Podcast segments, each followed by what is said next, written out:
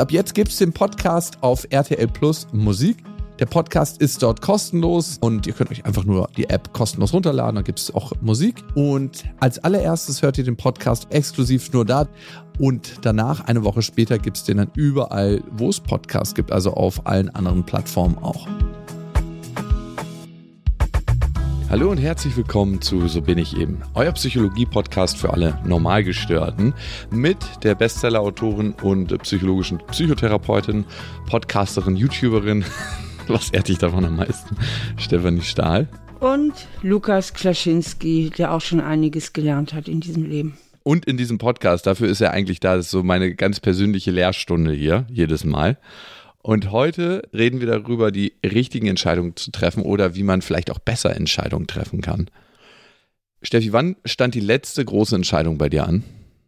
Ja, ich wollte, weil meine Praxis beziehungsweise das, was ich mache, also ich brauche immer mehr Leute, die mit mir zusammenarbeiten, wollte ich größere Räume anmieten und habe mhm. das auch getan. Und im Nachhinein habe ich festgestellt, dass die Räume doch zu groß sind und dass ich so viel Raum gar nicht brauche. Und dann war das eine Fehlentscheidung, weil ich hatte den Mietvertrag schon unterschrieben. Was hat dich die Fehlentscheidung gekostet? Ein paar tausend Euro? Nee, mehr. Oh, ärgerlich. Die hat mich richtig viel gekostet. Verdammt. Ich bin aus dem Mietvertrag nochmal raus, mhm. musste aber für ein ganzes Jahr. Ein ganzes Jahr? Ja, ja, ich hatte den Fünfjahresvertrag unterschrieben. Oh, verdammt. Das hat schon wehgetan. War trotzdem im Nachhinein die richtige Entscheidung, weil sonst hätte ich noch viel mehr Geld verballert. Mhm. Aber die falsche Entscheidung war halt die erste Entscheidung.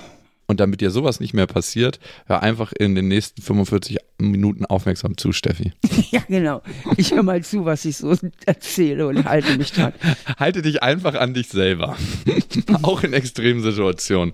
Und du, Lukas, äh, wann war deine letzte große Entscheidung? Ich hatte ein paar, aber ich glaube, die größte Entscheidung meines Lebens war auf jeden Fall, ob ich ungeplant Vater werde, ja oder nein. Mhm. Und mit einer Frau, wo wir überhaupt nicht sicher waren, ob wir zusammenbleiben. Und wie sich herausgestellt hat, sind wir ja nicht zusammengeblieben. Und das abzuwägen und zu sagen, hey, gehe ich jetzt den Weg mit ihr oder hey, brechen wir das an der Stelle ab auf allen Ebenen, das war total krass. Total krass. Und das war so wirklich das, was mich sehr, sehr zerrüttet hat in, in diesen neun Monaten. Und ich habe ganz, ganz viele Gespräche geführt mit meinem Vater, mit Freunden, auch mit meiner Mutter, natürlich mit meiner damaligen Freundin.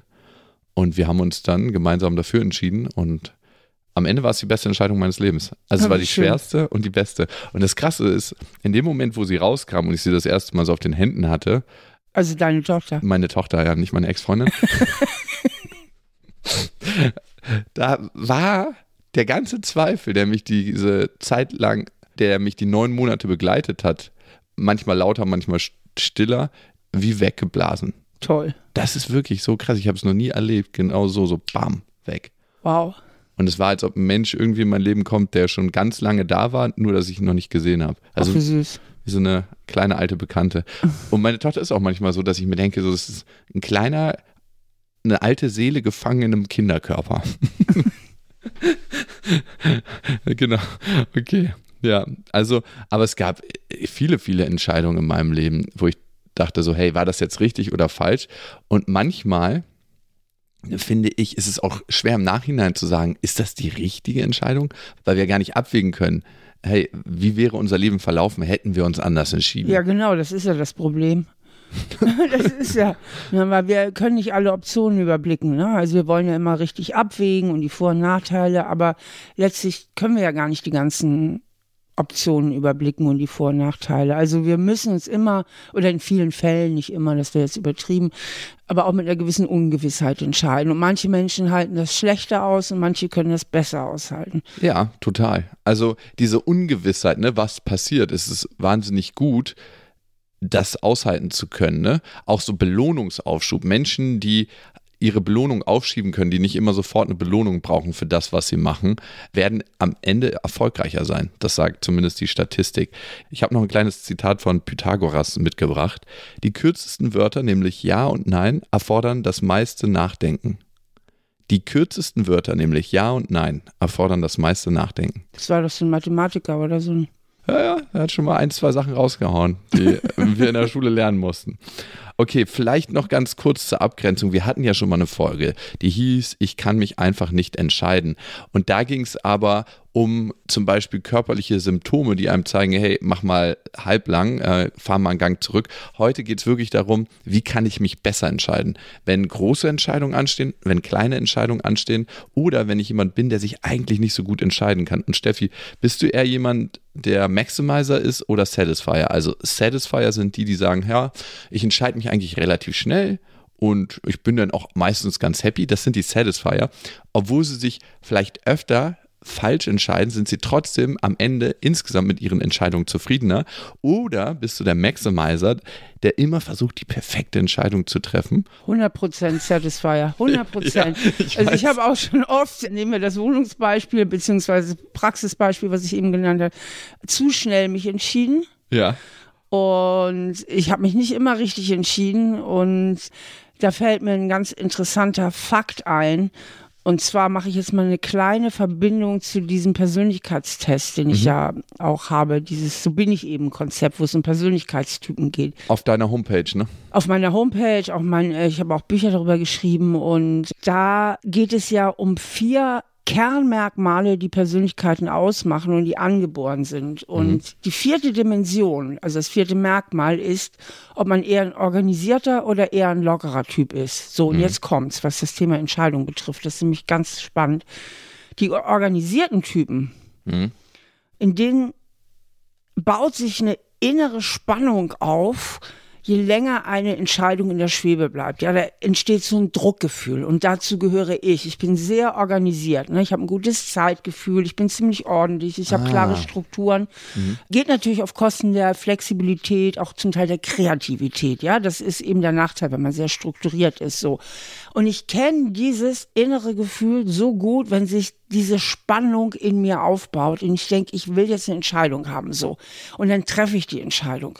Jetzt kommt's, die lockeren Typen, also die kreativeren, die verspielteren, die aber auch dafür ein viel schlechteres Struktur- und Zeitmanagement haben, in denen baut sich eine innere Spannung auf, wenn sie eine Entscheidung treffen müssen. Ah. Das heißt, die fühlen sich eher unter Druck, mhm. wenn sie entscheiden müssen. Die wollen immer noch mehr Informationen, noch mal sich umhören. Ne? Die halten das auch lange aus, ohne Entscheidung zu nehmen. Das heißt, die schieben viele Sachen auch richtig auf die lange Bank und halten das aber gut aus. Die haben eher Druck, wenn jemand wie ich dabei ist, der sagt, jetzt lass uns doch mal eine Entscheidung treffen, rechts oder links. Welche Ferienwohnung nehmen wir jetzt? Genau, dann fühlen die sich durch mich unter Druck gesetzt. Ne? Ja. Das ist also genau konträr, das finde ich total spannend. Und in der Theorie geht man ja davon aus, dass diese Eigenschaften eben auch angeboren sind. Das heißt aber nicht, dass man sich von diesen Eigenschaften nicht durch Training ein Stück weit lösen kann oder sich anders entscheiden kann. Also ja, aber es ist schwer, so ganz ja, gegen die total. eigene Richtung zu gehen. Also gegen also die eigene Natur, wie man Gegen so die eigene Natur, genau. Ja, ich kenne das bei mir. Ich bin ja auch organisiert und ich habe Sachen gerne vom Tisch. Ne? Genau. Dann sind sie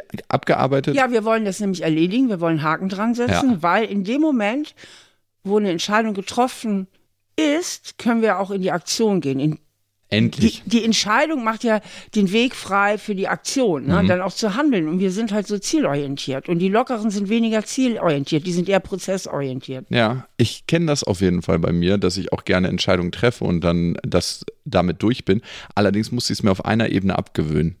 Du brauchst unglaublich viel Geduld, um richtig gute Verträge auszuhandeln und geschäftliche Entscheidungen zu treffen. Weil da ist es manchmal nicht so gut, schnell Entscheidungen zu treffen, Richtig. sondern eher nochmal eine Nacht drüber schlafen, ja. nochmal gucken, was sind die Optionen, nochmal aufschreiben. Und meistens verlieren die anderen die Geduld irgendwann mhm. und sagen, okay, dann entscheiden wir uns so. Dafür okay. braucht man natürlich eine innere Gelassenheit und aber auch Alternativmöglichkeiten. Das ist das Angela Merkel-Prinzip, oder? Auf jeden Fall. Ich glaube, so hat die einfach mal, wie viel, 16 Jahre durchregiert. Hm, Entscheidung, das äh, morgen. Irgendwer wird für mich diese Entscheidung durch sein Gegenangebot fällen. Es gibt so ein paar generelle Fragen zum Thema Entscheidungen treffen, vor allem besser Entscheidungen treffen. Du hast gerade schon aufgeschlüsselt, warum es manchen Menschen schwerer fällt, sich zu entscheiden. Das kann vom Persönlichkeitstyp abhängen. Bin ich organisiert oder locker? Das kann man mal überprüfen. Auf stephaniestahl.de gibt es den Persönlichkeitstest. Äh, ich finde es auch immer ganz spannend, den zu machen, wenn man zum Beispiel jemanden kennenlernt und einfach mal schaut, wie tickt der eigentlich. Und wobei es mir geholfen hat, ist zu verstehen, hey, die meisten Sachen, wie sich der andere verhält, sind gar nicht gegen mich gerichtet. Das ist einfach der Typus. Genau, anderer Typ. Eine andere Frage, die viele haben, ist, wie kann ich selbstbewusster in meinen Entscheidungen werden? Hast du da einen Tipp? Ja, also ich finde das immer wieder so spannend, auch wenn wir hier unsere Podcasts machen. Je mehr wir die Podcasts machen oder je mehr Bücher ich schreibe, dass letztlich alles sich wieder bündelt auf so ein paar ganz klare, wenige psychische Grundstrukturen. Ne? Hm. Weil auch das mit dem Entscheidung treffen hängt natürlich sehr stark mit dem eigenen Selbstwertgefühl zusammen, beziehungsweise damit zusammen, wie gut wir mit uns selbst und unseren Gefühlen im Kontakt sind. Das heißt, wenn ich zu all meinen Gefühlen guten Kontakt habe und mich im Großen und Ganzen ziemlich authentisch fühle und auch im Großen und Ganzen das Gefühl habe, ich bin okay so wie ich bin, kann ich viel leichter Entscheidungen treffen, weil ich durch den Zugang zu meinen Gefühlen, aber auch in Verbindung mit diesem Gefühl, grundsätzlich bin ich okay und ich bin gar nicht so angreifbar und es ist auch gar nicht so schlimm, wenn ich mich mal falsch entscheide, viel leichter Entscheidungen treffen kann. Während Menschen, die schon von Haus aus, weil es vielleicht schwierig war mit den eigenen Eltern oder die Lebensumstände nicht so leicht waren, früh gelernt haben, ich darf meinen Gefühlen nicht richtig vertrauen, weil die Umgebung ihnen öfter suggeriert hat, es wäre falsch, wie sie sich fühlen, es wäre falsch, wie sie denken. Ja, also zum Beispiel, Kind ist traurig, Mama sagt, nee, du musst jetzt aber nicht traurig sein, ist doch alles gut. Lernt das hm. Kind implizit, okay, was ich hier fühle, ist falsch. So. Und weil die Eltern haben ja die wichtige und gar nicht so einfache Aufgabe und Rolle, den Kindern ihre Gefühle richtig wiederzuspiegeln. Und da werden schon viele Menschen so als Kinder so verunsichert und haben eigentlich ein Gefühl, was vielleicht völlig richtig ist, aber die Umgebung reagiert darauf irgendwie so, dass das Gefühl, äh, dass das Kind das Gefühl bekommt, es ist falsch, wie ich, wie ich fühle und wie ich denke. Und dann entsteht natürlich eine verunsicherte Persönlichkeit.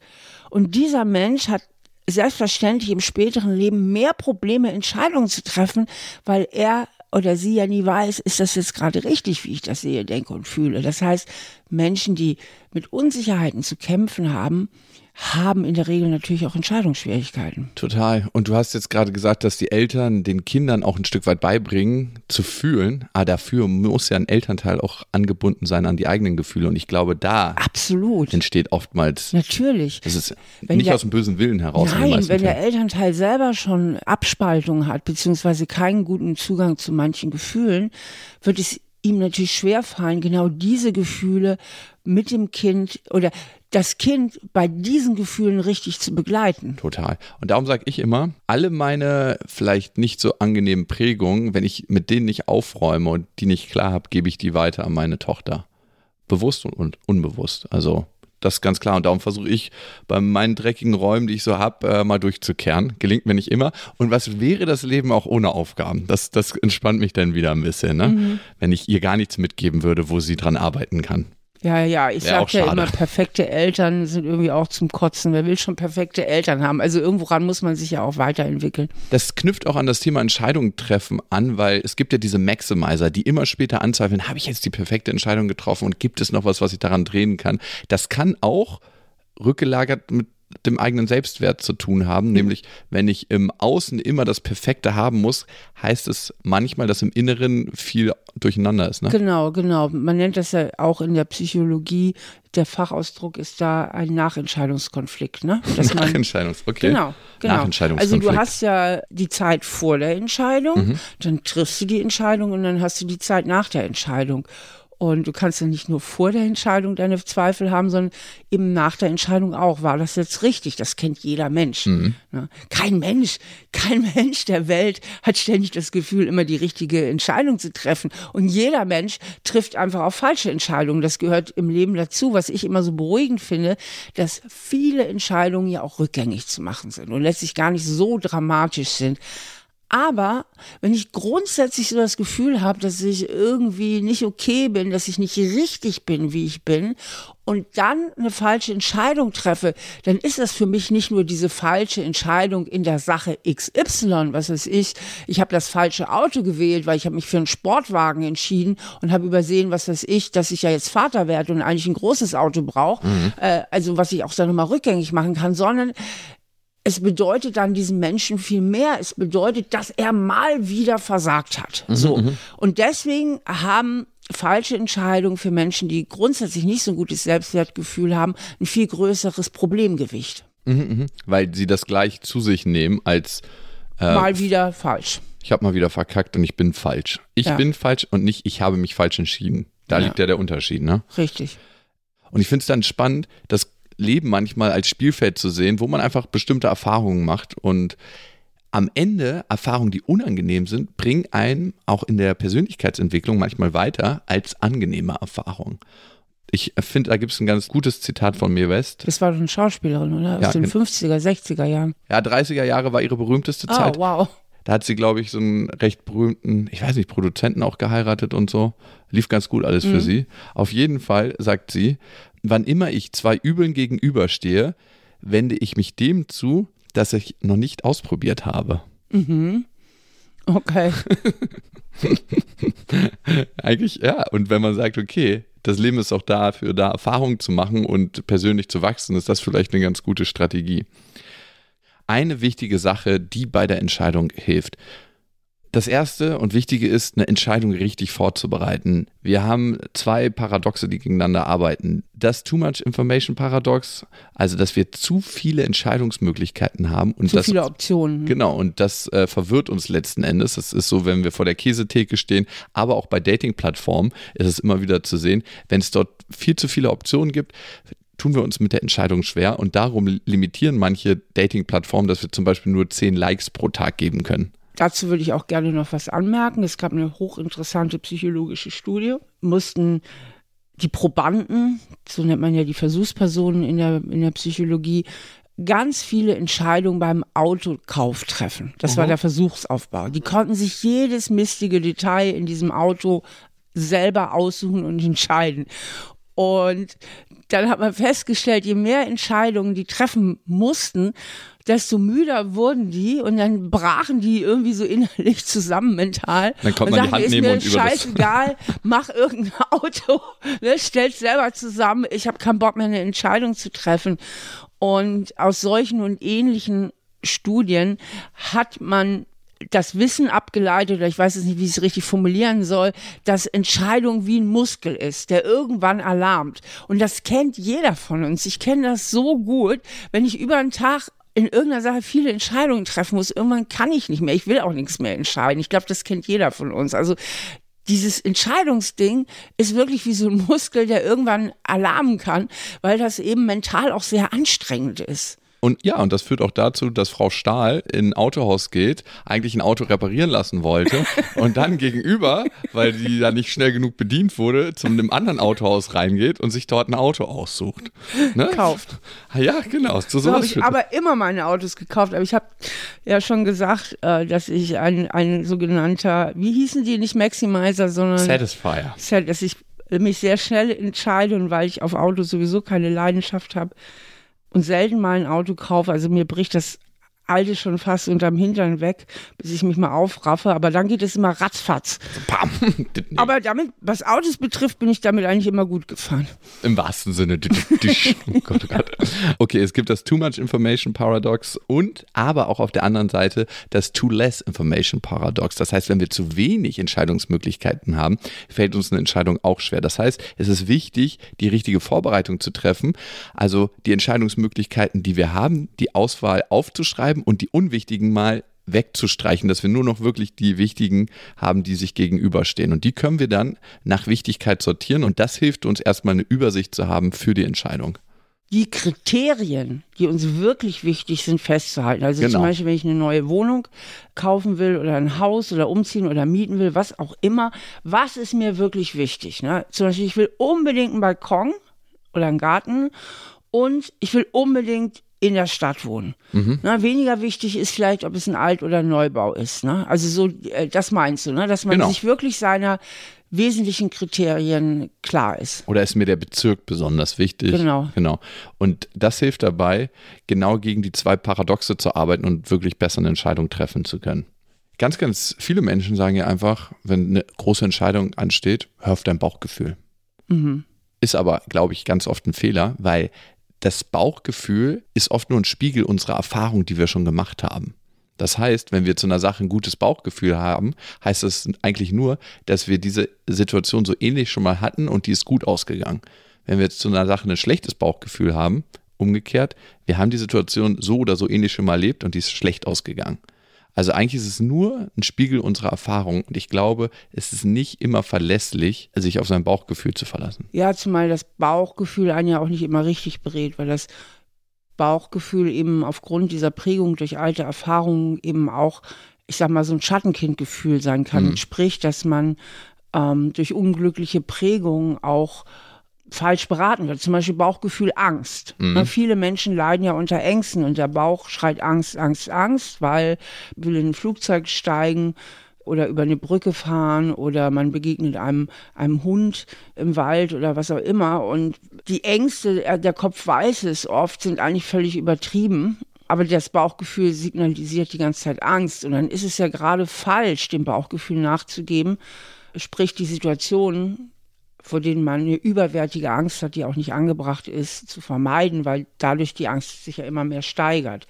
Insofern ist es eben auch wichtig, mal immer einen Schritt zurückzutreten und sagen, was sagt der Kopf denn dazu? Nur wenn man nur mit dem Kopf entscheidet, dann kann man auch sein wie so ein Schiff ohne Kompass, was sich ständig im Kreise dreht, weil sich das richtige Gefühl nicht einstellt. Denn egal, welche Entscheidung wir treffen, am Ende, auch wenn wir viele rationale Erwägungen haben, die diese Entscheidung unterstützen, gibt es in der Bauchgegend irgendwie dann so ein gutes Gefühl. Mhm. Dieses Ja-Gefühl. Na ja, das fühlt sich jetzt richtig an. Und jetzt schließe ich nochmal den Bogen zum Anfang unseres Gesprächs, wo ich sagte, es gibt ja Menschen, die so einen schlechten Kontakt zu ihren Gefühlen haben oder immer nicht wissen, ob sie richtig fühlen. Und da stellt sich dieses Ja beziehungsweise auch das Nein-Gefühl nicht so klar ein. Und deswegen ist es eine sehr effiziente und einfache Übung, mal in sich hineinzuspüren, mhm. zu fühlen, wie fühlt es sich in mir an, wenn ich für eine Sache total dafür bin. Ja, mhm. man nimmt irgendetwas, sei es ein Lieblingsmensch, sei es eine politische Einstellung, sei es eine schöne Landschaft, die man liebt, also irgendwas, was man total gut findet und wo man echt dafür ist und stellt sich das vor und spürt mal und erforscht mal wirklich so im Körper und das meiste ist ja so im Brust-Bauchraum, wie fühlt es sich an, wenn ich dafür bin? Und das Gleiche macht man mit einem klaren Nein. Wie fühlt es sich wirklich an, wenn ich dagegen bin, um mal so ein bisschen mehr selbst ein Gefühl dafür zu kriegen, wie fühlt sich ein Ja an und wie fühlt sich ein Nein an. Das heißt, mit dem Bauchgefühl ist schon wichtig. Letztlich werden alle Entscheidungen auch von Gefühlen begleitet.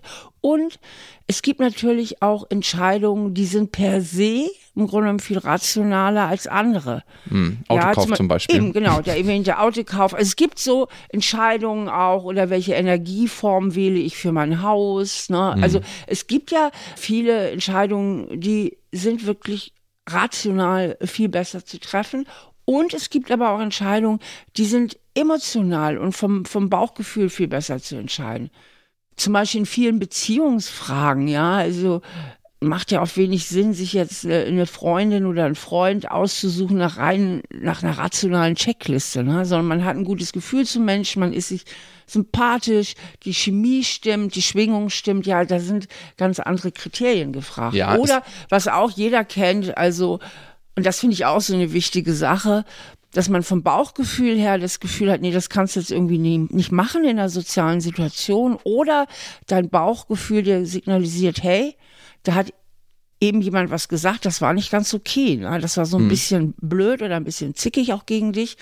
Und da berät das Bauchgefühl mich auch öfter richtig, wirklich drauf zu hören, was hat mein Bauch mir jetzt signalisiert. Wenn, denn da sind ja vor allen Dingen überangepasste Menschen, die konfliktscheu sind, die es allen recht machen wollen, die gehen ja oft über ihr durchaus richtiges Bauchgefühl hinweg. Und erst wenn sie dann später allein sind, also wenn die soziale Situation vorbei ist und sie nochmal durchspielen, was ist da eigentlich passiert und wer hat was gesagt, dann haben sie die Muße und die Zeit und die Ruhe, und dann stellen sie fest, nee, das war ja wirklich total unmöglich. Das war ja eine echt unverschämte Bemerkung gegen mich und ich habe mich nicht gewehrt, ich habe nichts gemacht. Also sie stellen dann mit großer Verzögerung fest, dass ihr Bauchgefühl in dem Moment, was sie aber schnell weggedrückt haben, durchaus richtig war. Ja, ich gebe dir recht bei den Bauchgefühlentscheidungen und man muss sich fragen, ist letzten Endes alles eine Gefühlsentscheidung. Denn selbst wenn ich mir eine große Liste mache, habe ich am Ende zu dieser Liste irgendein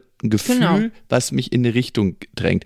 Und ohne Bauchgefühl könnten wir auch gar nicht leben. Dafür gibt es wahnsinnig viele gute Beispiele. Es gab zum Beispiel den Bahnarbeiter, der beim Dynamitstopfen die Stange durchs Gehirn gekriegt hat. Der alles hat normal funktioniert, bloß eins konnte er nicht mehr, so Bauchentscheidungen treffen. Und da wird einem erstmal bewusst, wie viele Entscheidungen am Tag eigentlich so Mikroentscheidungen sind, die wir so bam, bam, bam fällen genau, müssen. Sonst wären wir auch völlig überlastet äh, mental. Ja, und der konnte diese Entscheidung nicht mehr treffen. So, welches T-Shirt ziehe ich morgens an? Was will ich jetzt mal eben frühstücken? Worauf habe ich Appetit? Rufe ich den jetzt noch schnell an? Nehme ich die Bahn oder laufe ich schnell zur Arbeit? Und der war damit beschäftigt, Akten zu sortieren über vier, fünf Stunden. Und da hat er nicht die Akten sortiert, sondern ist an der Entscheidung hängen geblieben, mache ich die jetzt in eine Klarsichtfolie oder nicht?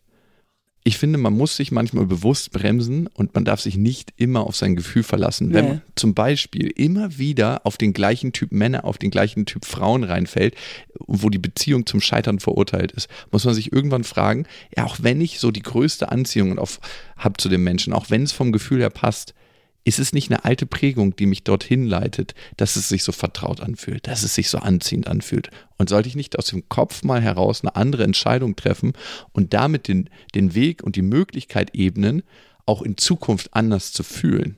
Weil ein neues Gefühl kann sich ja entwickeln, braucht aber manchmal Zeit, damit sich die neuronalen Verbindungen einschleifen und herstellen. Und ja, da muss man einfach ein bisschen Geduld haben und aus dem Kopf vielleicht auch manchmal agieren.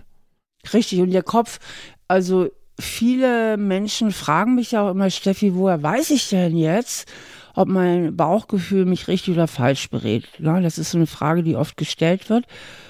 Und ich empfehle denen immer, frag mal deinen Kopf. Der Kopf weiß meistens recht gut Bescheid. Und wenn der Kopf auch sagt, ja, da spricht eigentlich vieles dafür, für dein Bauchgefühl, dann wird es auch so sein. Sagt der Kopf hingegen, nee, Fräulein, hier liegst du wieder genau falsch. Ne? Dein Bauchgefühl sagt, was weiß ich, den Typ willst du unbedingt haben, aber dein Kopf weiß ganz genau, mit dem wirst du nicht glücklich. Ne? Das mhm. ist wieder so ein überautonomer Bad Guy, der dich nur unglücklich machen wird. Dann hör auf deinen Kopf. Mhm. Also meistens, also viel mit meinen Klienten habe ich das auch mal gemacht, dieses Mal von außen drauf gucken und den Kopf auch mal zu Wort kommen lassen. Und dann habe ich so oft festgestellt, wie gut die das können, wenn sie es einfach nur mal tun, mal von außen drauf gucken, mal wirklich den Kopf raten lassen. Und oft ist es dann so, wenn der Kopf ganz klare Meinung hat, dann empfehle ich auch, dann geh mit ihm und geh nicht mit deiner alten Prägung, mit dem Bauchgefühl, ja. was dich in die ganz falsche Richtung ziehen will. Und manchmal helfen dabei auch Rollenspiele, so wie würdest du für deine Tochter entscheiden, wie würdest du für deine beste Freundin entscheiden oder auch ganz klar Positionierungsmarker auf den Boden setzen und sagen, hey, stell dich mal dahin, wie betrachtest du die Situation von außen? In dem Moment, wo ich mich physisch in eine andere Situation begebe, schlägt das sich auch nieder auf die Art und Weise, wie ich denke. Es gibt einige Phänomene, Steffi, die eigentlich so eine Entscheidung, die wir treffen, verzerren. Wir denken ja immer so, mhm, okay, klingt alles logisch, mein Bauch sagt auch ja, aber es gibt bestimmte Effekte, Phänomene, die dafür sorgen, dass wir manchmal ein bisschen fehlgeleitet sind. Lass uns da doch mal ein paar aufschlüsseln. Ja, das ist cool. Das ist mal wieder Psychologie pur, da bin ich sofort dabei. Und wir reden hier über psychologische Phänomene, also Sachen, die wissenschaftlich erforscht sind und die richtig, richtig Anwendungskraft haben. Als erstes gibt es die Auswirkungsverzerrung. Also wir überschätzen die emotionalen Konsequenzen von etwas und ich glaube, das kennt jeder nach einer Trennung. Wenn man direkt in der Trennung steckt, dass man denkt, so, ich werde nie wieder jemanden finden, der so gut ist wie die Person. Oder wenn wir gekündigt wurden, ich werde nie wieder so einen Job finden oder ich werde nie wieder in einen guten Job kommen. Und da sind wir einfach so krass tief drin in der Emotion, dass uns die Metaebene fehlt, so das von außen mal zu betrachten und eigentlich zu sehen, hey, logisch gesehen werde ich gute Chancen haben, wieder einen guten Job zu finden und auch jemanden wieder kennenlernen. Aber das liegt eben auch daran, dass immer das Hier und Jetzt und die aktuelle Emotion, die wir haben, unser Gedächtnis und unsere Erinnerung verzerrt und mhm. damit auch die Zukunft verzerrt, ja. Also die aktuelle Emotion ist immer wie so ein Filter für alles. Ne? Und wenn wir gerade niedergeschlagen sind, gucken wir halt auch durch die Brille der Niedergeschlagenheit in die Zukunft. Das ist auch das Wichtige bei Emotionen. Die müssen uns maximal beeinflussen können, sonst würden sie uns nicht bewegen können. Also Emotion würde nicht funktionieren, wenn das nicht der Effekt von Emotionen wäre.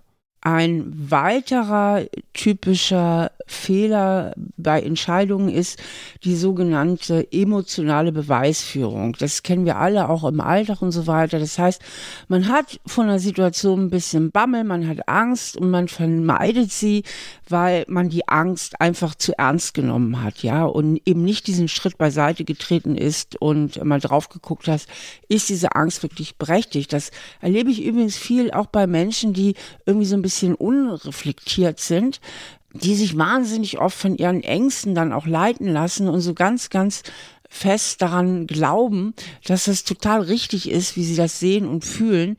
Und denen es so schwer fällt, mal irgendwie von außen drauf zu gucken, zu sehen, hey, die Angst ist ja auch ein Anteil äh, von mir, die etwas mit meiner Prägung zu tun hat. Und das ist nicht immer so, dass die Angst oder auch andere Emotionen, die da im Spiel sind, völlig richtig sind und mich immer richtig beraten. Mhm. Das nächste ist der Halo-Effekt. Ich glaube, von dem haben schon viele gehört.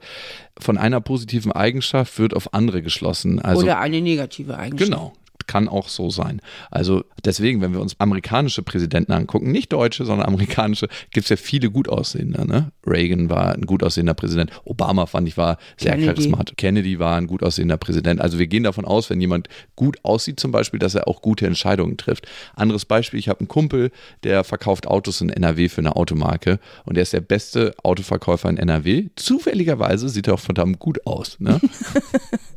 Also es hilft schon in manchen Lebensbereichen. Und das äh, klar zu unterscheiden, da macht uns manchmal unsere Psyche einen Strich durch die Rechnung. Ein sehr häufiger Fehler bei Entscheidungen ist auch der sogenannte Bestätigungsfehler. Das heißt, wir haben schon eine gewisse Grundhaltung, wir haben schon eine gewisse Idee mhm. und wollen eigentlich darin nur bestätigt werden. Das haben wir natürlich auch oft bei Verschwörungstheoretikern. Die glauben ganz fest daran, dass die Welt böse ist und gewisse Mächte hier alles unterwandern wollen und sammeln einseitig Informationen im Internet, die ihre Sichtweise bestätigen.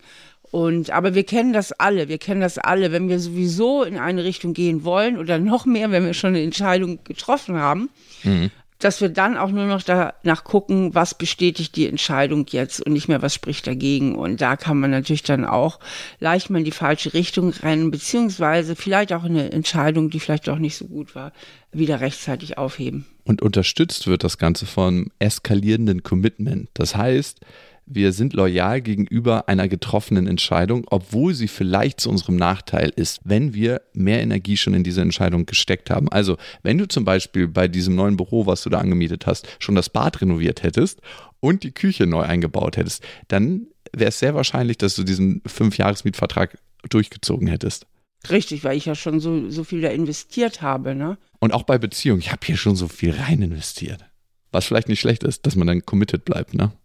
Ne, weiß ich gar nicht. Das ist bei Beziehungen, finde ich, ein gutes Beispiel. Ja. Wenn man so das Gefühl hat, zu manchen Menschen, ja, das geht doch jetzt aber schon so lang und wir haben doch schon so viel und trotzdem ist die Beziehung nach wie vor einfach sehr schmerzhaft und fürchterlich, dann ist das wie bei so einer schlechten Aktie, wo man, die man einfach da nicht loslassen will, wenn man denkt, ich habe die jetzt schon so lange, sie geht immer weiter in den Keller, ich habe schon zehnmal den Zeitpunkt verpasst, die Aktie rechtzeitig zu verkaufen und irgendwann muss sie ja wieder steigen. Und so kann das dann auch bei Beziehungen sein, dass man viel zu lange dran festhält, weil es macht immer noch einen mhm. Unterschied, ob ich fünf Jahre in einer schwierigen, sehr unglücklichen Beziehung war oder zehn oder zwanzig Jahre oder ein ganzes Leben lang. Also auch da ist es manchmal nie zu spät, auch nochmal loszulassen. Total. Aber die Angst wird wahrscheinlich immer größer, ne? Weil das Gefühl so ungewohnt ist, was anders gemacht zu haben. Und wir wollen ja ganz oft das machen, was wir gewohnt sind und wenn wir uns erstmal eingeschliffen haben, da rauszukommen. Beziehungsweise die Angst dann wieder allein zu sein und dann kommt da wieder der nächste Entscheidungsfehler. Ich finde nie wieder jemanden. Und da sind wir wieder bei unseren Entscheidungsparadoxen. Und es ist sehr gut, dass wir uns ein paar davon schon mal bewusst gemacht haben, weil es hilft uns letzten Endes bei der Frage, wie wir eine bessere Entscheidung oder in Anführungsstrichen die richtige Entscheidung treffen. Also das erste ist, sich einfach mal bewusst machen, dass es einen Entscheidungsbias gibt. Also diese Möglichkeiten, falsch zu liegen, immer wieder auch in Betracht zu ziehen. Und je mehr wir davon kennen, und ihr habt heute schon einige kennengelernt, desto besser. Dann hatten wir gesagt, und das ist auch bei so einem Podcast wichtig, dass es nicht zu viele Informationen gibt. Darum müssen wir auch mal langsam hier Schluss machen, dass wir die Optionen verringern. So ein Choice Overload kann dafür sorgen, dass wir eigentlich nicht mehr die gute, richtige Entscheidung treffen können. Sachen, die uns nicht so wichtig sind, einfach wegstreichen. Bei wichtigen Entscheidungen ist natürlich auch oft gut, die nochmal durchzusprechen mit vertrauten Personen, beziehungsweise mit Personen, die sich in der Materie auskennen. Mhm. Also das finde ich persönlich immer so wichtig, äh, sich in manchen Punkten auch nicht zu überschätzen, sondern zu sehen, okay, ich bleibe nochmal beim banalen Beispiel, äh, man möchte irgendwas schön einrichten, ähm, habe ich jetzt wirklich immer den tollsten Griff und den tollsten Geschmack oder ist es nicht so, dass eine Freundin und Freund von mir sich viel mehr mit diesen Sachen beschäftigen, ein besseres Händchen haben, also nehme ich sie mal mit zum Einkaufen, lass mich ein bisschen beraten. Das machst du ja auch so, ne? Also ich, ich mache das ja genau. Deswegen komme ich auch gerade drauf. Ja, ich, ich kenne das bei Klamotten, sonst greift man immer wieder zu den Klamotten, die man eh trägt. Und es macht da auch manchmal Sinn, jemanden mit einem Geschmack, den man auch wertschätzt, äh, mitzunehmen und zu sagen, hey, wie würdest du dich da entscheiden? Ja, und ich denke auch ein ganz wichtiger Punkt ist, nicht zu verdrängen. Und das ist vor allen Dingen bei den Dingen, wo man emotional eigentlich in eine bestimmte Richtung möchte, auch wenn rational so ein paar Abers da sind, dass man wirklich sich mal der Sache stellt und sagt, Moment mal, bewerte ich das hier wirklich realistisch oder verfolge ich zu sehr mein Wunschdenken? Es werden auch viele Entscheidungen getroffen oder falsche Entscheidungen getroffen, weil man sich überschätzt. Mhm. Ne? Weil man denkt, das schaffe ich, das will ich. Das ist ja übrigens auch eine Tendenz, da muss ich mal eine kleine Kritik loslassen, die wir viel in der äh, Motivationscoach und Speaker Szene finden. Also dieses, dass Leute zu sehr aufgebaut werden mit du schaffst das, du schaffst das und du kannst alles schaffen, wenn du willst. Das finde ich eine falsche Botschaft. Ich fände es viel richtiger zu gucken, hey, wo sind wirklich meine Fähigkeiten und Talente und was ist realistisch? Und zwar, dass man sich weder unterschätzt noch überschätzt. Ich habe schon einige Menschen scheitern sehen, weil sie sich überschätzt haben. Du kannst alles schaffen, was im Rahmen deiner Möglichkeiten ist. Ja, dann ist es ganz, ganz gut, mal über eine Entscheidung, die wichtig ist, zu schlafen. Und wie fühlt sich die Entscheidung an am nächsten Tag? Wir haben ja gesagt, dass Emotionen unsere Entscheidung total beeinflussen. Und die emotionale Lage kann am nächsten Tag schon ganz anders sein, weil wir zum Beispiel vorher zu wenig geschlafen haben und jetzt richtig ausgeschlafen sind und noch jetzt nochmal einen neuen Blick auf die Sache gewinnen können. Und was ich richtig gut finde, Steffi, das ist von dir, manchmal hilft es, eine Entscheidung für einen Tag zu treffen für gar nicht so lange und dann entwickeln wir schon ein Gefühl zu dieser Entscheidung und kommen viel, viel näher an unsere Kernentscheidung. Ja, gut, das ist eine Intervention, die ich mal so spontan aus dem Augenblick heraus erfunden habe, war jemand, der sehr bindungsängstlich war, äh, der Klient bei mir war, obwohl er schon lange mit seiner Frau verheiratet war. Und dann habe ich gesagt, entscheiden Sie sich doch einfach mal einen Monat wirklich für Ihre Frau. Sie können es danach ja wieder aufheben, für Ihre Frau nur für einen Monat mal zeitlich begrenzt. Und das hat ihm so geholfen. Mhm. Und dann hat er auch immer wieder monatsweise Monat verlängert, sozusagen. Ähm, das war richtig cool. Ja. Was ich aber auch liebe, ist hier die Best Case und Worst Case Analyse. Mhm. Das ist wirklich ein wichtiger Punkt bei Entscheidungen. Was kann denn wirklich im schlimmsten Fall passieren? Ja. Und das ist vor allem bei unsicheren Menschen, die, die malen sich ja mal Horrorszenarien aus oder eben auch gar nicht, weil sie es nicht zu Ende denken. Also die mhm. Frage, mhm. was kann dir denn jetzt im schlimmsten Fall passieren? Die finde ich ganz, ganz wichtig, um auch mit Entscheidungen mal zu Pötte zu kommen. Ja, und warum denken die das nicht zu Ende? Weil in der Gedankenschleife entsteht schon so ein unangenehmes Gefühl, dass sie sich eigentlich nicht trauen, den Weg bis zu Ende durchzugehen, weil sie denken, das Gefühl wird immer größer. Aber genau das Gegenteil ist der Fall. Das Gefühl wird dann irgendwann kleiner, wenn wir es zu Ende denken. Und darum ist es total wichtig. Ja, und das hilft auch Menschen, glaube ich, die Entscheidungsschwierigkeiten haben, die einfach mal zu stoppen. Die Frage, spielt diese Entscheidung in fünf Jahren überhaupt noch eine Rolle? Und wenn man das mit Nein beantworten kann, sollte man ganz, ganz wenig Zeit darauf verwenden, diese Entscheidung wirklich lange in einem Gern zu lassen. Dann ist es viel besser, so klack aus dem, aus dem Schnips heraus zu entscheiden. Also auch für sich so eine 5-Sekunden-Regel zu haben, dass kleine Entscheidungen innerhalb von weniger als 5 Sekunden getroffen werden müssen. Ich meine, sonst hat man ja auch wenig Zeit zum Leben bei den ganzen Entscheidungen, die anstehen. Es gibt Menschen, die müssen auch durch ihren Job jeden Tag sehr, sehr viele Entscheidungen treffen. Damit meine ich nicht alle Fluglotsen dieser Welt, sondern auch andere Berufsfelder. Und wir haben eine Hörermail bekommen von Kai und Kai hat uns geschrieben an, so bin ich eben at auf-die-ohren.com und er schreibt, ich habe einen sehr verantwortungsvollen Job und mehrere Menschen, die für mich arbeiten. Ich merke immer mehr, wie mich die Fülle und Anzahl an Entscheidungen, die ich treffen muss, überfordern.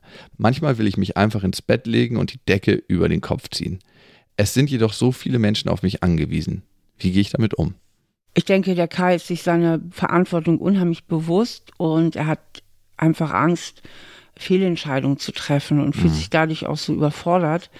Ich denke, Kai, es würde dir sehr helfen, wenn du dir nochmal bewusst machst, wieso du eigentlich in diese Position gekommen bist. Das hat ja was mit deiner Kompetenz und mit deinen Fähigkeiten zu tun. Und je klarer du dir wirst, dass du wirklich Stärken hast und viele Fähigkeiten und Kompetenzen hast, desto leichter wirst du dich auch mit Entscheidungen tun, weil was ich bei dir so raushöre, ist so ein gewisses Vermeidungsmotiv, was ja immer bedeutet, ich will vermeiden, Fehler zu machen versuche mal deine Vermeidungsmotive ein bisschen mehr durch Annäherungsmotive zu ersetzen. Das heißt, wo will ich mit meiner Abteilung hin? Wo wollen wir hin?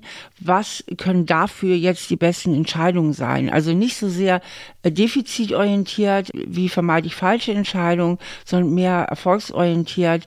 Welche Kriterien sind wichtig für richtige Entscheidungen? Und ganz wichtig natürlich auch immer bei Führungskräften, mach dir klar, was ist wichtig und was ist weniger wichtig. Ne? Wenn du jede Entscheidung, die du zu treffen hast, gleich wichtig nimmst, kann es dir natürlich leicht passieren, dass du dich überfordert fühlst. Aber es gibt immer Rankings in Entscheidungen. Es ist immer so, dass es manche Dinge gibt, die sind wirklich sehr wichtig zu entscheiden. Andere sind weniger wichtig zu entscheiden. Da kannst du auch gegebenenfalls mal gucken, ob du nicht etwas mehr delegieren kannst. Ja, manchmal, gerade als Manager, nimmt man sich auch ein bisschen zu wichtig. Also vielleicht auch da mal raus aus der Perspektive. Was wären jetzt, wenn du morgen vom Auto überfahren werden würdest? Wärst du wirklich unersetzbar? Sind deine Entscheidungen wirklich die aller, allerwichtigsten? Und was wir manchmal vergessen als Führungskraft, finde ich, ich habe je älter ich werde, immer mehr die Rolle eingenommen, dass ich Leute in ihr Potenzial hole. Das heißt, auch Kai wird sehr, sehr viele Mikroentscheidungen haben, die er vielleicht trifft, wo eigentlich seine MitarbeiterInnen diese treffen könnten, wenn er sie mehr in die Selbstständigkeit schickt. Und es gibt auch Entscheidungen, die man als Gruppe treffen kann. Also zu denken, ey, ich bin hier der Beste und der Allerwichtigste im Entscheidungsfinden und darum muss ich das machen, da kann Perspektivwechsel auch mal helfen. Na, der Beste hat er nun gerade nicht gesagt. Nicht der Beste, ja eher überfordert. Was du sagst, immer mal zu gucken, muss ich das wirklich alleine alles machen? Ne? Ja, der Beste hat aus mir rausgesprochen. okay. ja, schön, dass ihr dabei geblieben seid und ich hoffe, ihr könnt für euch bessere Entscheidungen in Zukunft treffen. Und ja, besser, das ist immer so eine Sache, wissen wir am Ende nicht. Wenn ihr uns schreiben wollt, tut das gerne an. So bin ich eben at auf-die-ohren.com. Ihr findet Steffi und mich natürlich auf Instagram und da geben wir die Tourdaten bekannt für die nächste Tour, wer wir sind. Wir gehen ja 2023 auf Tour und für all diejenigen, die nicht warten können, für die haben wir Kurse von Steffi auf sinnsucher.de. Da ist das Kind in dir muss Heimat finden und jeder ist beziehungsfähig und ihr bekommt als Podcast-Hörer 20% Rabatt mit dem Rabattcode Podcast20. Alles auf sinnsucher.de. Und äh, wenn ihr jetzt so schnell euch das nicht merken konntet und trotzdem buchen wollt, dann haben wir auch nochmal alles in den Shownotes zusammengefasst. Ich hoffe, wir hören uns beim nächsten Mal. Bis dahin. Tschüss. Ein Podcast von AudioNow, produziert von Auf die Ohren. Schnitt Jonathan Raue, Recherche Annelena Leidenberger und Antonia Bose, redaktionelle Leitung Ann Groß.